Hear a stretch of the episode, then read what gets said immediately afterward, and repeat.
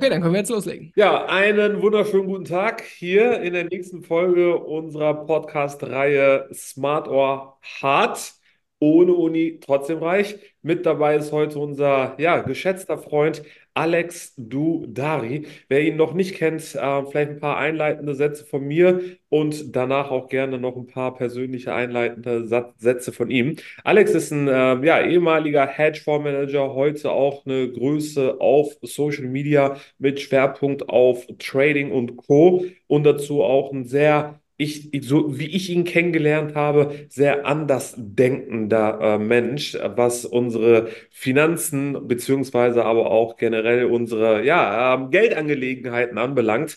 Also ich glaube, es wird heute eine super spannende und sehr abwechslungsreiche Folge werden. Sehr, deshalb auch nochmal Riesendank an dich, Alex, dass du dir die Zeit Danke dir. Ähm, und heute mit dabei bist und uns ja auch nochmal so deine Denkweise im Hinblick auf Bitcoin, aber auch auf das, was Bitcoin eventuell sein könnte, sein werden wird und Co. ermöglicht. Also, vielen, vielen Dank und jetzt vielleicht noch mal ein ganz kurzes Intro deinerseits. Wer bist du, was und was zeichnet dich im Hinblick auf ja, deine, deine bisherige Laufbahn eigentlich so aus? Ähm, ich würde sagen, eigentlich im Kern erstmal Rebell, beziehungsweise Anti-Establishment. So, crazy das erstmal klingt, wenn man hört Hedgefondsmanager. Aber der Weg dorthin war eben einer mit sehr vielen ähm, Windungen. Ich habe ursprünglich mal eigentlich äh, ein Musikstudio in Berlin betrieben. Ich bin ursprünglich Berliner und ähm, habe mir über viele, viele Jahre ein kleines bisschen Geld angespart, wollte damit dann an den Finanzmarkt immer, habe mich schon immer dafür interessiert und habe dann eigentlich wie jeder erstmal komplett auf die Fresse bekommen, Geld verloren, auf falsche Leute gehört und so weiter und so fort. Ne? Hab mir dann noch mal Geld von meinen Eltern geliehen. So kam diese äh, Rentengeschichte, die immer, äh, die erzählt wird, gerne ähm, zustande und habe im Grunde eigentlich die ganze äh, äh, Rente meiner Eltern in einem schlechten Trade über Nacht verloren. Und ähm, im Endeffekt wäre das eigentlich schon so ein, so ein Moment gewesen, wo eigentlich das Leben aufhört, aber äh, im Grunde fing es dort erst an, weil da bin ich dann in die Situation gekommen, wo ich mich entscheiden musste, was will ich jetzt eigentlich wirklich aus mir selbst oder im Leben machen und ähm, habe dann quereinsteigend als äh, ja, Praktikante praktisch bei einer Wertpapierhandelsbank, also einer deutschen Investmentbank, wenn du so willst, angefangen und mich dann über Jahre hinweg dort erstmal hochgearbeitet und habe dann den Switch gemacht zur Vermögensverwaltung, zum Hedgefondsbereich äh, in der Schweiz, habe mich aber auch dort, ähm, habe dort eigentlich, äh, oder nicht eigentlich, habe sogar zwei Awards gewonnen, einmal in New York, einmal in London, nur so, so ein bisschen, sage ich mal, ähm, die Credentials, wie man so schön sagt, habe mich aber relativ früh wieder rausgezogen um ähm, und ich denke, da passt eben auch das Thema Bitcoin ganz ganz gut dazu, weil ich wollte nicht diesen Corporate Weg gehen, ich wollte nicht für immer wo angestellt sein oder diesen normalen Weg weiterführen, sondern ähm, äh, bin eigentlich nur in die Bank und dann in den Hedgefonds gegangen, weil das war so ein bisschen ähm, ja der Weg raus erstmal aus der Zwickmühle, um überhaupt zu verstehen, wie funktioniert dieses ganze Finanzmarkt-Trading sowieso überhaupt. Und ähm, Heute gibt es ja die Möglichkeit, und ich bin einer davon, tatsächlich auch genug vernünftiges Wissen über den Finanzmarkt äh, anderweitig aufzusaugen. Das ist halt nicht immer so gewesen. Zu meiner Zeit war das absolut gar nicht der Fall. Und ähm, ja, und so äh, bin, sind wir dann über die Jahre oder ich verbringe eigentlich das letzte Jahrzehnt damit, mich von meinem eigenen Geld sozusagen äh, weiter äh, ähm, oder ich verwalte mein eigenes Vermögen, wenn du so willst, und äh, ja, da ist ja praktisch unmöglich, einmal an dem Thema Bitcoin und Krypto, aber wie wir beide ja wissen, sind das völlig unterschiedliche Dinge, äh, erstmal ja. ähm, vorbeizukommen. Aber grundsätzlich halt auch den Weg des, der Unabhängigkeit zu gehen, ähm, dieses Wagnis einzugehen, wenn, wie man so schön sagt, ne, die, die Boote hinter dir zu verbrennen und dann die Insel einzunehmen, weil du keine andere Wahl hast und ähm, darüber dann letztlich auch dieses ganze Mindset, was dann einfach sehr viele andere Dinge dann inspiriert, weiter antreibt und ähm, ja, das Universum, Gott, wie auch immer du es nennen willst, ist halt schon eine ganz geile Sache. Man, man muss das schon positiv in sich tragen, aber eben auch trotzdem ins Tun kommen.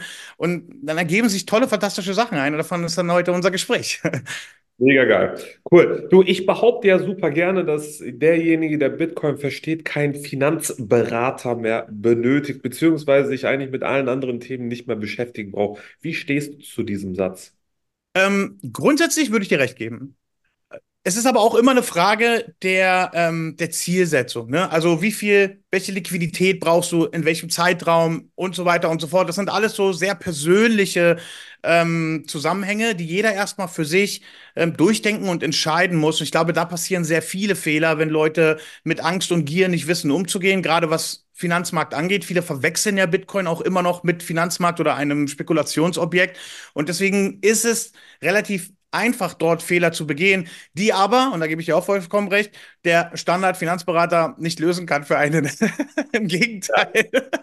also ja und nein ist meine Antwort. Ja. Du hast gerade einen sehr, sehr schönen Satz ähm, äh, erwähnt, auf den ich mich jetzt gerne einmal kurz nochmal zurückbeziehen möchte. Du meinst es jetzt gerade, dass viele Menschen den Bitcoin mit anderen äh, Dingen aus unseren Finanzmärkten verwechseln. Was ist Bitcoin für dich? Für mich ist Bitcoin ein digitaler Vermögenswert, der den oder die einzige Sache in diesem Leben, außer mein, mein Leben, was ich besitzen kann tatsächlich. Ja, und ähm, weil alles andere, was du glaubst zu besitzen, besitzt du nicht. Ob das nun die Wohnung ist, das ist nur Papier in irgendeinem Register, was gelöscht werden kann. Weißt du, meine, meine Familie kommt aus Syrien. Ich weiß, wie es ist, dort plötzlich alles zu verlieren, weil irgendwie die sich intern nicht mehr verstehen und äh, dort äh, Bürgerkrieg ausbricht. Ne? Ähm, dein Auto, dein Bankguthaben, dein Bankschließfach, all jene Dinge, die besitzt du nicht wirklich. Ne? Die Staatsgewalt, was auch immer für eine Gewalt, kann darauf zugreifen und sie dir wegnehmen.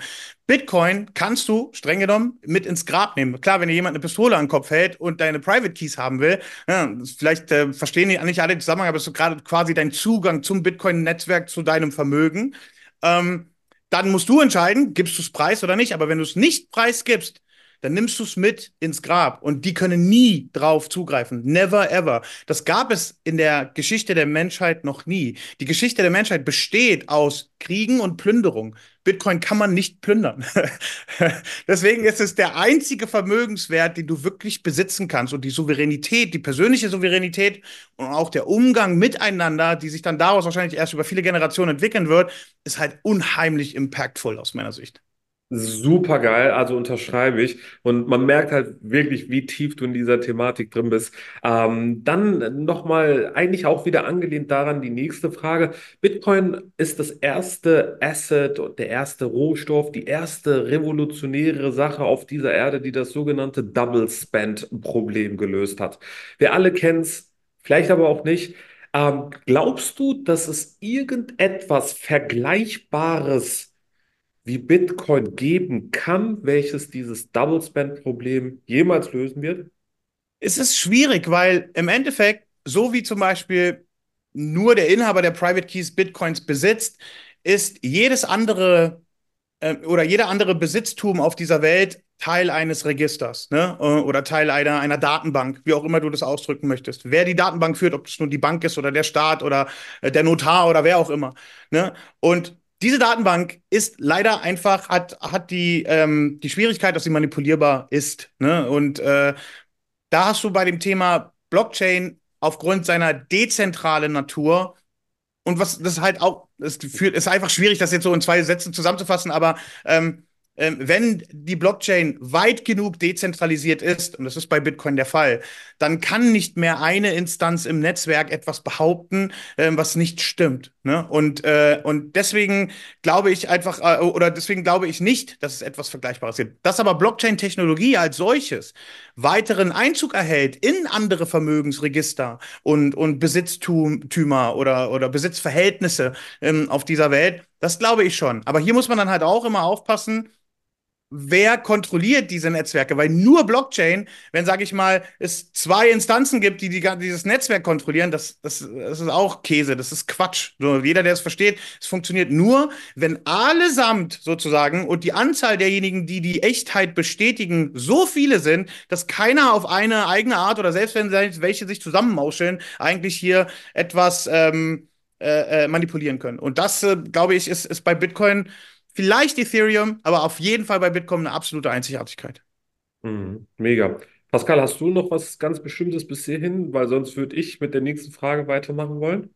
Äh, nee, sehr, sehr gern. Mach, mach mal weiter. Mach mal weiter. Ich höre gerade Also richtig. es super spannend. Ähm, sehr, sehr cool. Du bist ja jetzt auch schon seit etlichen Jahren an Finanzmärkten aktiv, hast äh, Höhen und Tiefen, Crashs und Bullenmärkte miterlebt. Klar, wir wissen ähm, alle, dass historische Ereignisse keine Andeutung für künftige Entwicklungen darstellen. Aber Bitcoin hat ja in den letzten Jahren, wenn man sich das so genau anguckt, charttechnisch einfach ein gewisses Muster entwickelt. Das heißt also alle vier Jahre nochmal mit Blick auf die jeweiligen Halving-Events, die alle 210.000 Blöcke äh, passieren und zwar unverändert auch ja, passieren, äh, hat sich der Preis immer wieder entsprechend ja, nach oben und zwar sehr stark nach oben entwickelt. Ich möchte in keinster Weise hier den Eindruck erwecken, als würden wir jemanden im Hinblick auf seine Anlagen beraten. Aber Absolut dadurch, dass aber dadurch, dass du halt sehr, sehr tief in dieser Materie drinne bist und dich halt auch natürlich mit ganz anderen Assets auseinandersetzt und hier eine unfassbar lange Zeit an Expertise mitbringst, ähm, würde ich von dir gerne mal, ohne jetzt wirklich dich auf eine Richtung festlegen zu müssen, Ja. erfahren, was du glaubst, ob an der Tatsache, dass unendlich geteilt durch 21 Millionen etwas hintersteckt, Mhm. den Preis von Bitcoin auch wirklich ins Unendliche treiben kann. Äh, kurze Antwort. Ja, ob es unendlich wird, ist eine andere Frage. Aber ähm, warum? Ich glaube, weil das Warum ist viel wichtiger.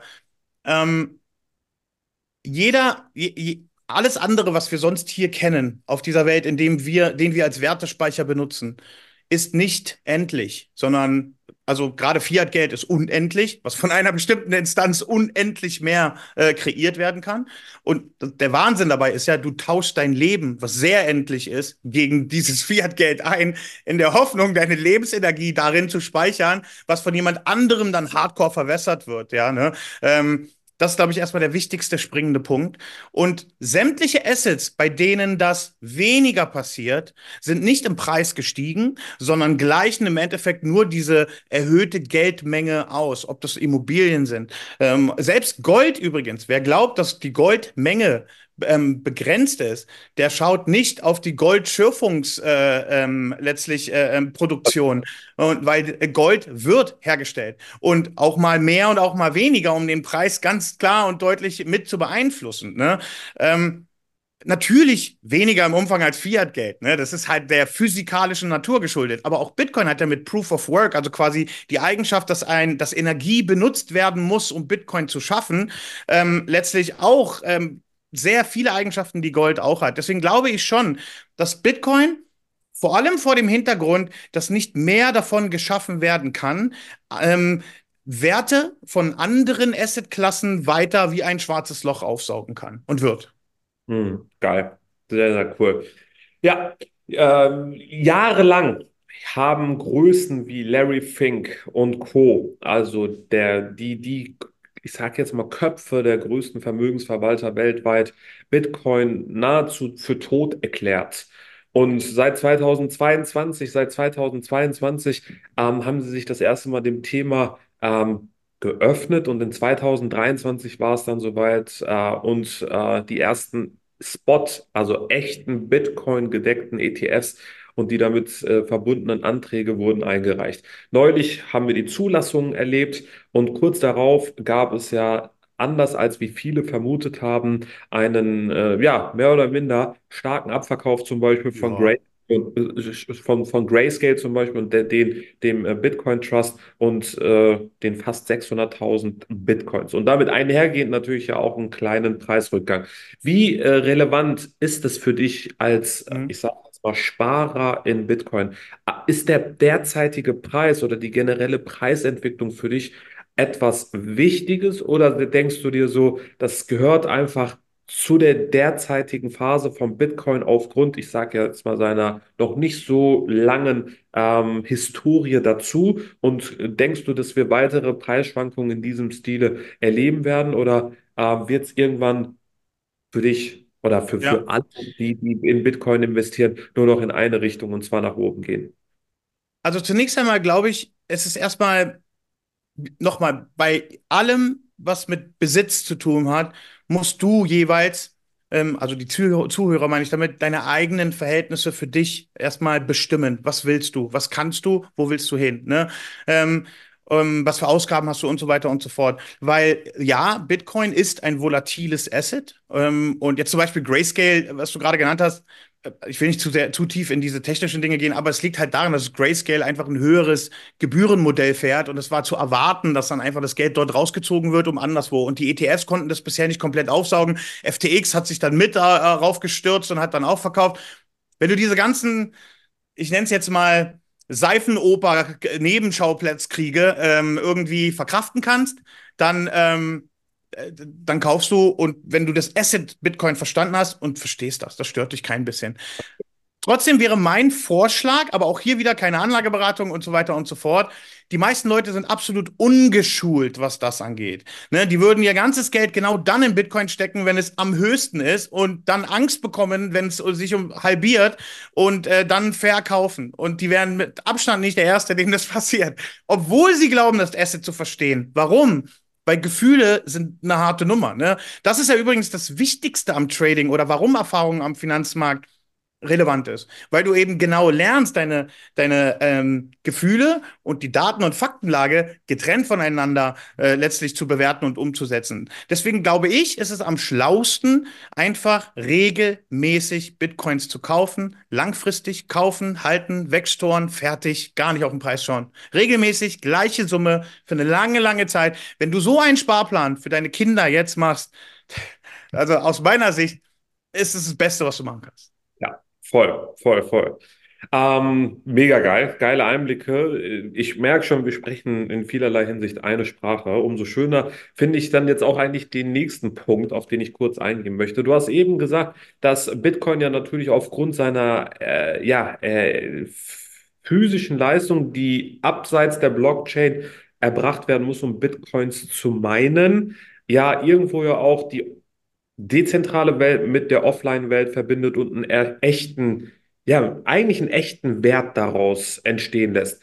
Äh, man hört oft, dass Bitcoin keinen intrinsischen Wert hat. Ich bin da komplett anderer Meinung. Ähm, aber wie stehst du zu diesem Thema? Was glaubst du, was ist der wertvollste Wert, und zwar im Hinblick auf die intrinsischen, äh, auf die, auf die intrinsischen Werte, die Bitcoin besitzt? Ja, ich meine, erstmal die Frage, was ist intrinsischer Wert? Ne? Also ich meine, ähm, jeder hat das Wort schon mal benutzt, aber sich wirklich mal damit auseinandergesetzt. Das würde ich übrigens jedem grundsätzlich empfehlen. Benutze keine Sprache, mit der du dich nicht wirklich inhaltlich so beschäftigt hast, dass du sie verstehst. Ne? Ähm, und äh, ich meine, ähm, was, was hat denn intrinsischen Wert? Eine Währung, die ein Staat ausstellt? Äh, ein Metall, was aus dem Boden gekloppt werden muss? Ne? Äh, Im Endeffekt, Fakt ist, du musst einen Aufwand betreiben, um Bitcoin zu erlangen. So, und im Gegenteil, du hast jetzt sogar auch hier dezentrale Möglichkeiten, Energie in Bitcoin umzuwandeln. Ne? Ähm, was El Salvador mit seinen Vulkanen macht. Ähm, oder du könntest dir jetzt mal wenn du so ein richtiger Aussteiger bist, irgendwo an einen Wasserfall in den Dschungel ziehen, so ungefähr, dir dort eine Turbine hinbauen, eine Bitcoin-Mining-Farm haben und dann bist du dezentral, verdienst du Geld im Endeffekt, echtes Geld, Sound Money. Ähm, Deswegen glaube ich, dass der, ähm, äh, der intrinsische Wert von Bitcoin ist äh, der Energieaufwand, ähm, der benötigt wird, um Bitcoin überhaupt zu erschaffen und auch um das Netzwerk sicher zu halten. Deswegen äh, glaube und der eben von jedem, der in das Netzwerk will, aufgebracht werden muss. Entweder in Form von Gegenwert, dass du es kaufst, die Bitcoins gegen Geld, ne, oder entweder Mining und dann du, du die tatsächlichen Energieaufwand betreiben musst. Und das gilt für andere Assets nicht zwingend so. Ne? Und auch hier wieder, und das mag ich auch an Bitcoin sehr, äh, permissionless. Das bedeutet, jeder kann da rein in das Netzwerk. Niemand entscheidet, du darfst, du bist blond, du darfst nicht, du hast blaue Augen und so weiter.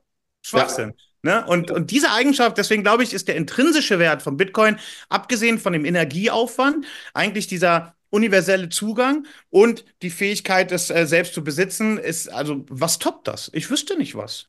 Auch nicht. Tatsächlich, ich auch nicht. Äh, mega geil. Ähm, ja, Chancengleichheit, Schrägstrich Bitcoin. Das finde ich halt so einzigartig. Jeder Mensch auf dieser Erde, egal welchen Status er einnimmt, ob reich, arm, dumm, schlau, kann dank Bitcoin aufgrund seiner Chancengleichheit durch Bitcoin profitieren.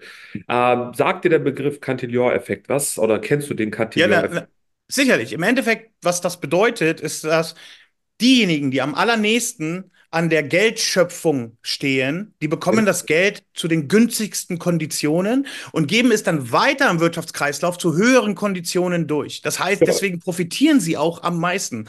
Bestes Beispiel, Du musst nicht mal eine Zentralbank sein. Sagen wir einfach mal, du bist ein großer Immobilienbesitzer. Du beleihst deine existierenden Immobilien, um, um Zugang zu Geld zu erhalten, um andere Immobilien zu kaufen. Das ist so der einfachste, ähm, ähm, sage ich mal, Zusammenhang. In, ähm, und jetzt stell dir mal vor, du bist die Zentralbank und kannst dieses oder oder bist eine große Bank, die der Zentralbank sehr nahe steht und kannst direkt die Bonds beziehen und gibst die dann zu einem Aufpreis weiter. Ne? Und ähm, das, das äh, existiert halt bei Bitcoin in dem Sinne nicht. Klar hast du bei Bitcoin dann aber die, die Herausforderung, dass es schon äh, Wale gibt, also wenige Einheiten, die sehr viele Bitcoins halten.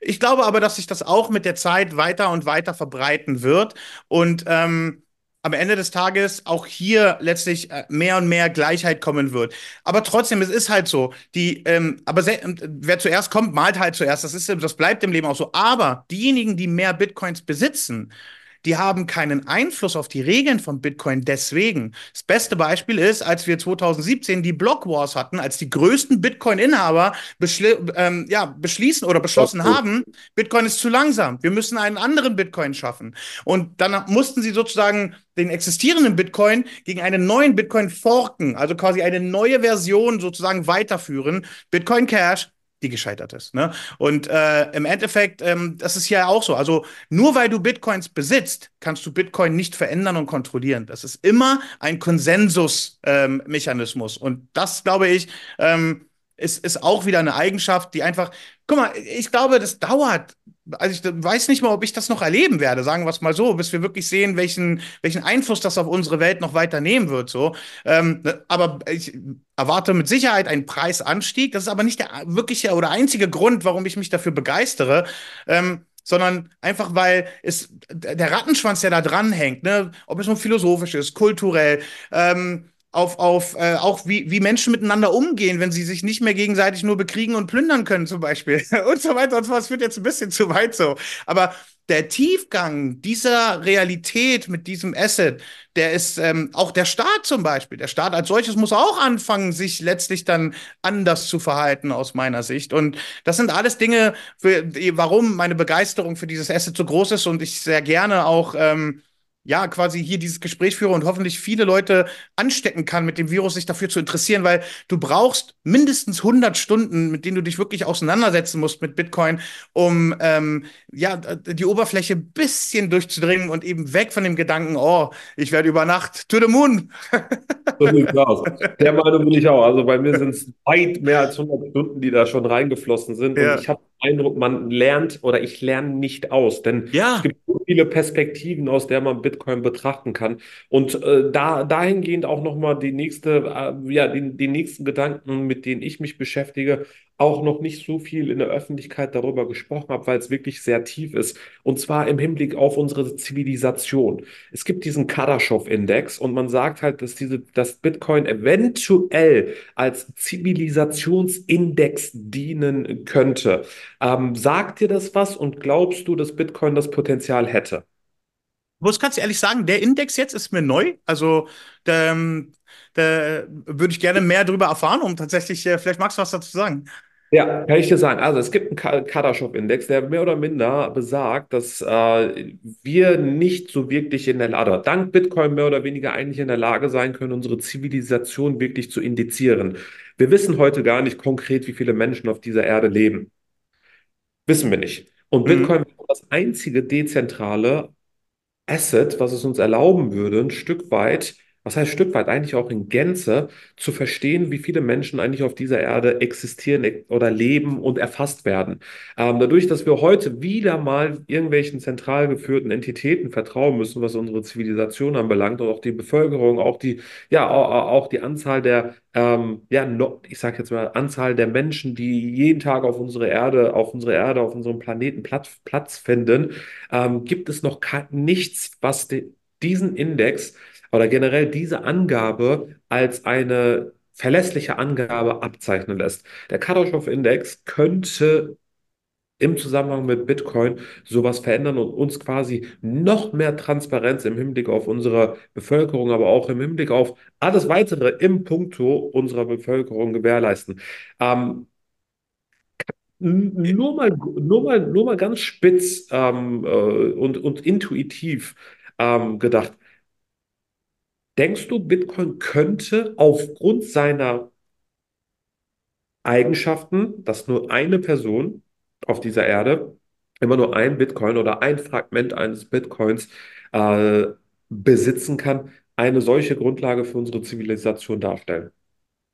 Ähm, ich glaube vor allem, was Bitcoin ähm, machen kann, aber auch hier, das ist ein Potenzial, das muss man sehen, wie sich das Ja. entwickelt, Staaten abzuschaffen. Und Staaten sind ja eigentlich die kontrollierende Instanz zwischen dem, was du gerade, ähm, glaube ich, sag, oder was ich verstanden Genau. habe, zwischen dem Individuum und letztlich dem, dem Kollektiv, wenn du so willst. Und zwar nicht aus sozialistischer Art und Weise betrachtet.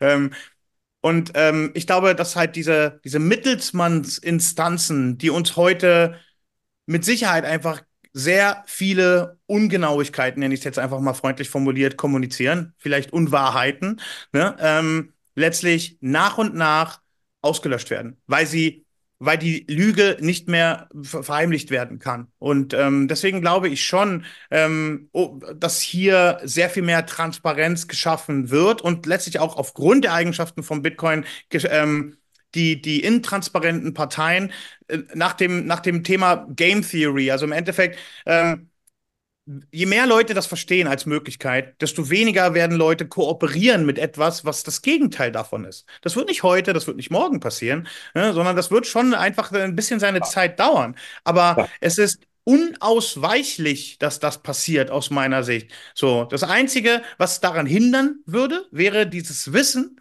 ähm, zu verheimlichen. Und sind wir mal ehrlich, wenn wir mal auf die Geschichte der Menschheit schauen, vom Vatikan bis zu den Staaten, bis zu von mir aus den Freimaurern. Es ging immer darum, um Wissen zu verheimlichen, um Menschen klein zu halten. Und äh, ähm, es, es driften wir ein kleines bisschen ab, aber nichtsdestotrotz ist das eigentlich the big story, die hier bei uns äh, auf der Menschheit, in der Menschheit passiert. Und ähm, das ist so aus meiner Sicht eigentlich vielleicht sogar der wichtigste Punkt von Bitcoin, dass er uns als, als ähm, ähm, ja, Menschheit die Möglichkeit gibt, aus diesem Gefängnis, Fiat-Geld, ähm, der, die, die, die, der, ja, Rule of the Few, sozusagen, wenn man im Englischen sagt, auszubrechen. Absolut. Ja. Ja, ja, ja, mega. Ich vergleiche gerne das Internet so ein Stück weit mit dem Bitcoin. Und zwar bin ich der Meinung, dass das Internet ja keine Konkurrenz, obwohl es viele versucht haben, jemals bekommen hat. Wir alle nutzen das Internet. Aber im, innerhalb des Internets nutzen wir unterschiedliche Applikationen, Webseiten oder aber auch andere Dinge. Jedoch basiert alles auf dem Internet. Ohne das Internet würden wir diese ganzen Applikationen, aber auch Apps, äh, aber auch Webseiten und alles andere, was mit dem Internet zu tun hat, ja gar nicht nutzen können. Es gab bisher nichts, was das Internet ablösen konnte. Das Internet ist ein Open-Source-Protokoll, es ist komplett, also ein Netzwerk, es ist komplett Noch, also es wird ja auch sehr stark versucht, dass, äh, aber, aber erzähl mal, Entschuldigung. So, das ist das, was ich meine, noch. Und es ist sehr, es ist momentan noch etwas, was ja mehr oder weniger so gut wie nicht zensiert werden kann, mit ein paar Ja. Ausnahmen. Klar, wir sehen in China irgendwelche Zensuren, wir sehen aber auch teilweise in der Türkei ein paar Zensuren, wir haben überall mal Es ein gibt paar. Umwege.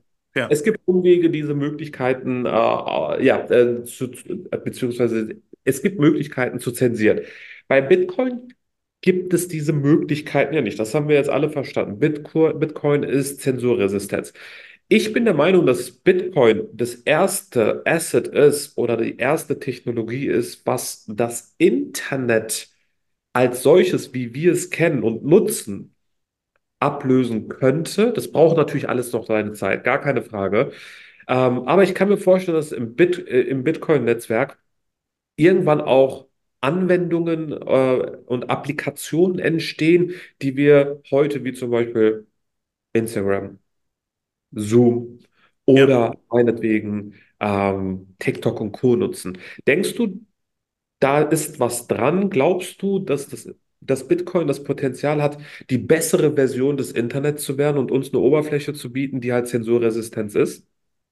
Ähm, zwei Antworten. Die erste Antwort ist, wenn das aktuelle Internet so bliebe, hat es natürlich auch diesen dezentralen, ähm, äh, nicht verfälschbaren in dem Sinne Charakter, aber das stimmt ja leider nicht. Weil, wie du schon meintest, es gibt jetzt schon Instanzen, die ähm, dort Einfluss nehmen und ähm, ob man nun, keine Ahnung, äh, einen Aluhut aufhat oder nicht, aber äh, die, die Story eines äh, Cyberangriffs äh, à la WEF, die letztlich dann starke ähm, Reglementierungen für das freie Internet her herbeirufen werden sollen, da muss man eigentlich blind und taub sein, um die komplett zu ignorieren.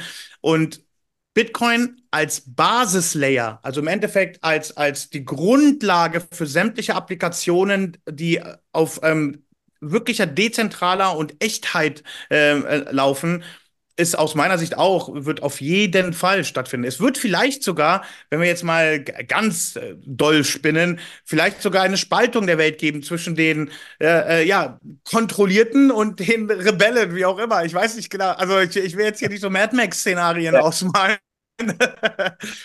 Aber ähm, das Bitcoin Base Layer, das kann für so viele Dinge benutzt werden. Äh, äh, lass es doch zum Beispiel einfach nur eine notarielle Beglaubigung sein, die dann einmal auf der Blockchain verewigt wird. Das kann nie wieder manipuliert oder verändert werden. Ever, ever, von niemandem. Und diese ja. Art von, von, äh, von, Unveränderbarkeit plus der dezentralen Permissionless Zugang, äh, weißt du, das, das ist halt so das Ding, was die Schwächen, die das aktuelle Internet hat, wenn besitzergreifend das von den ähm, Machtinstanzen sozusagen weiter reglementiert wird, was bei Bitcoin nicht machbar ist. Mega. Du, ich glaube, die Fragen, die ich stellen wollte, sind durch. Ähm, also damit bin ich durch. Super geile, tiefe, andersartige Insights, die wir heute, glaube ich, nochmal allen Zuschauern und Zuschauerinnen aber auch gleichzeitig Hörern und Hörerinnen gewähren konnten. Ich kann nur mal nochmal mich wiederholen und meinen Riesendank aussprechen, dass wir hier heute das Vergnügen mit dir hatten, uns gemeinsam über Bitcoin zu unterhalten. Von meiner Seite aus gibt es keine Fragen mehr. Ich weiß nicht, wie es bei dir aussieht, Pascal, wenn du noch was ganz Bestimmtes vorbereitet ja. hast, beziehungsweise ja. Ähm, ja, random raushauen willst, dann nur zu. Zwei kleine Sachen. Also erstmal, Alex, vielen Dank. Ähm, ich konnte jetzt die ganze Zeit wirklich nur zuhören und so ein Stück weit innerlich staunen. Ich fand es sehr cool. Auch geile Fragen, Erde, muss man so sagen. Ähm, vielleicht noch zwei mehr Basic-Fragen. Einmal mhm. zum Schürfprozess. Du bist jetzt äh, das eine oder andere Mal so ein Stück weit auf den Schürfprozess eingegangen. Ähm, ich bekomme viele Fragen auch in meinem Umfeld. Wie funktioniert denn der Schürfprozess genau? Vielleicht kannst du da auch nochmal drauf eingehen.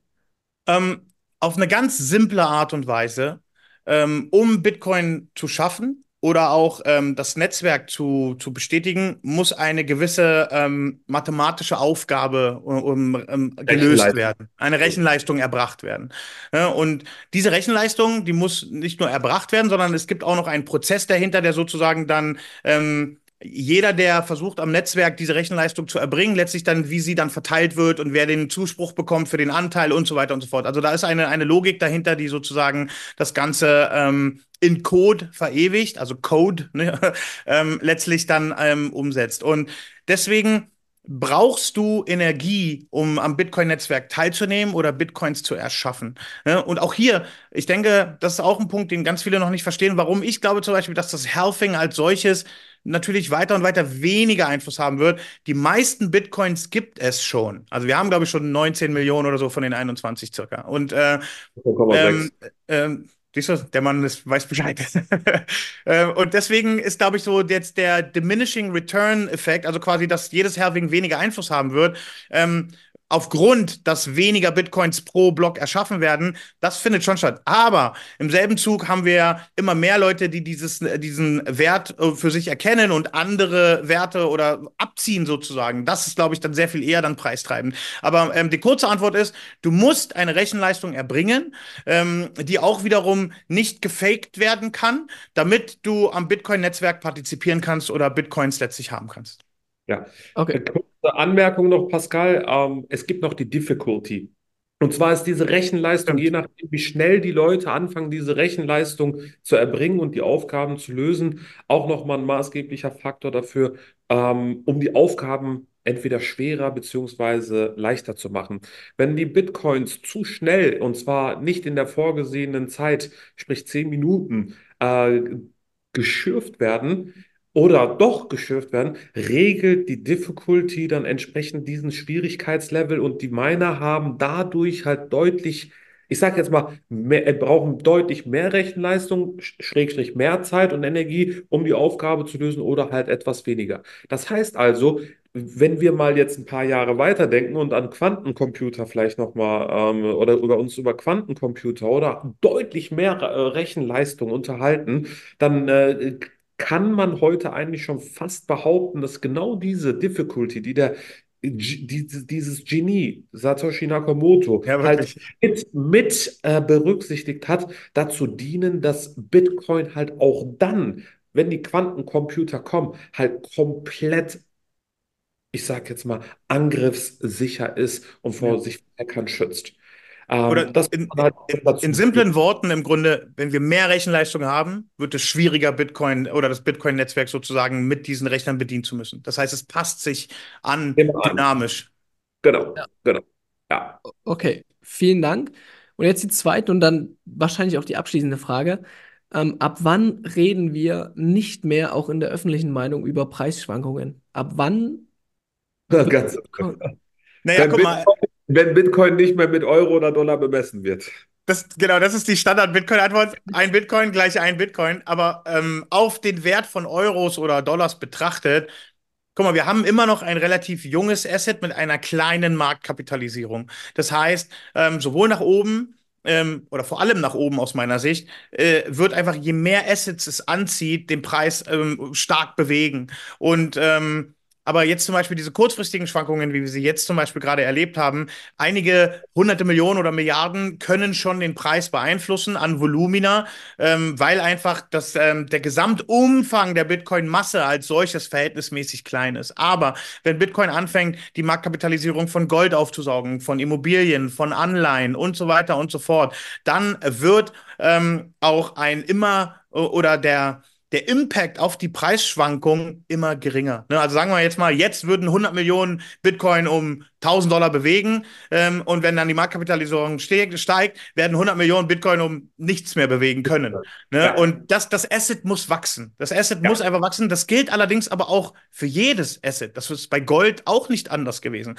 Ne? Gold ist als ETFs eingeführt worden auch erstmal durch die Decke für eine ganze Weile, bis es dann erstmal so sein, ähm, ja, so, so quasi sein, sein Mittelwert sozusagen gefunden hat, bei dem es sich dann eingependelt hat. Ne? Und äh, vor sich hergetümpelt, ja. Genau, wo ja. sozusagen die Marktkapitalisierung zu dem Handelsvolumen ein, ein Gleichgewicht erreicht hat. Und das ist doch etwas, wo wir gerade, ähm, glaube ich, weil das Asset Guck mal, wir reden von einem Asset, das ist gerade mal eine Billion auf Deutsch oder One Trillion im, im Englischen ähm, groß. Das ist im Großen Ganzen auf, auf unsere Finanzwelt betrachtet gar nichts, absolut nichts. Und deswegen ist das Asset volatil. Aber das ist doch die Chance, Leute. Ihr könnt jetzt in so ein Asset einsteigen und, und äh, so, anstatt sich Sorgen zu machen über eine Preisbewegung, äh, deswegen, guck mal, äh, don't bet the whole farm. Ne? Deswegen meine ich ja, du musst deine persönlichen Berücksichtigungen als allererstes erstmal festlegen, einen Plan entwickeln, wo will ich hin, was will ich machen, was kann ich mir leisten, wie lange, wie viel und so weiter. Und das dann konsequent umsetzen und so führt es zu Erfolg. Ja, mega.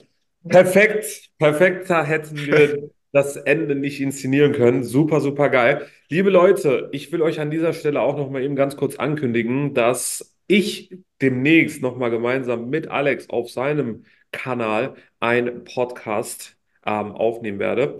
Beziehungsweise, ich weiß nicht, ob wir es live machen, ob es ein Podcast wird. Jedenfalls äh, verlinken wir euch natürlich auch Alex seine Accounts hier unterhalb der des Videos oder auch unterhalb natürlich oder in der, in der Beschreibung von, von, von Spotify.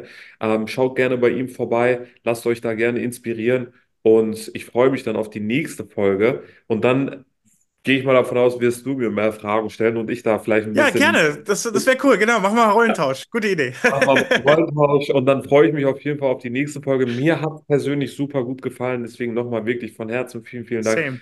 Danke. dass du dir die Zeit genommen hast. Ähm, ja, Pascal, auch nochmal einen Riesendank an dich. An dich auch. Äh, und genau, ansonsten würde ich sagen, äh, haben wir noch was, Pascal? Oder willst du? Nee, wir sind durch. Alex hat das perfekte Ende gefasst. Er hat das vom Anfang wieder gesagt Danke, und hat damit den inhaltlichen Rahmen gezogen. Also besser hätte man das nicht machen können. Vielen Dank. Mega. Ähm, und ja, ich bin sehr Ja, ich freue mich, Leute. So, lass uns äh, gerne ähm, weiter das Wissen in die Welt raustragen und ja. äh, vielen Dank äh, für, für, für die Möglichkeit und ich freue mich auf mehr. Danke. Alles Wunderbar. klar. Bis zum nächsten ja. Mal.